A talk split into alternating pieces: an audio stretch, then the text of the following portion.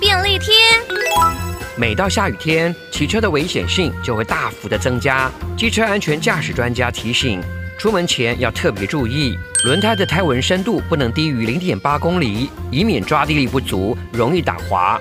而机车要行进时，遇到包括水坑、白色标线、圆孔盖等打滑物都要避免。如果不得已骑到该处，则应该放慢速度，不要突然刹车补油门，以免轮胎打滑导致摔车。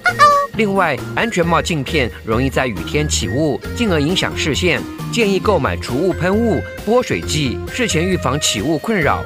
如果骑车的时候，安全帽镜片突然起雾，可以稍微掀起镜片，排除雾气。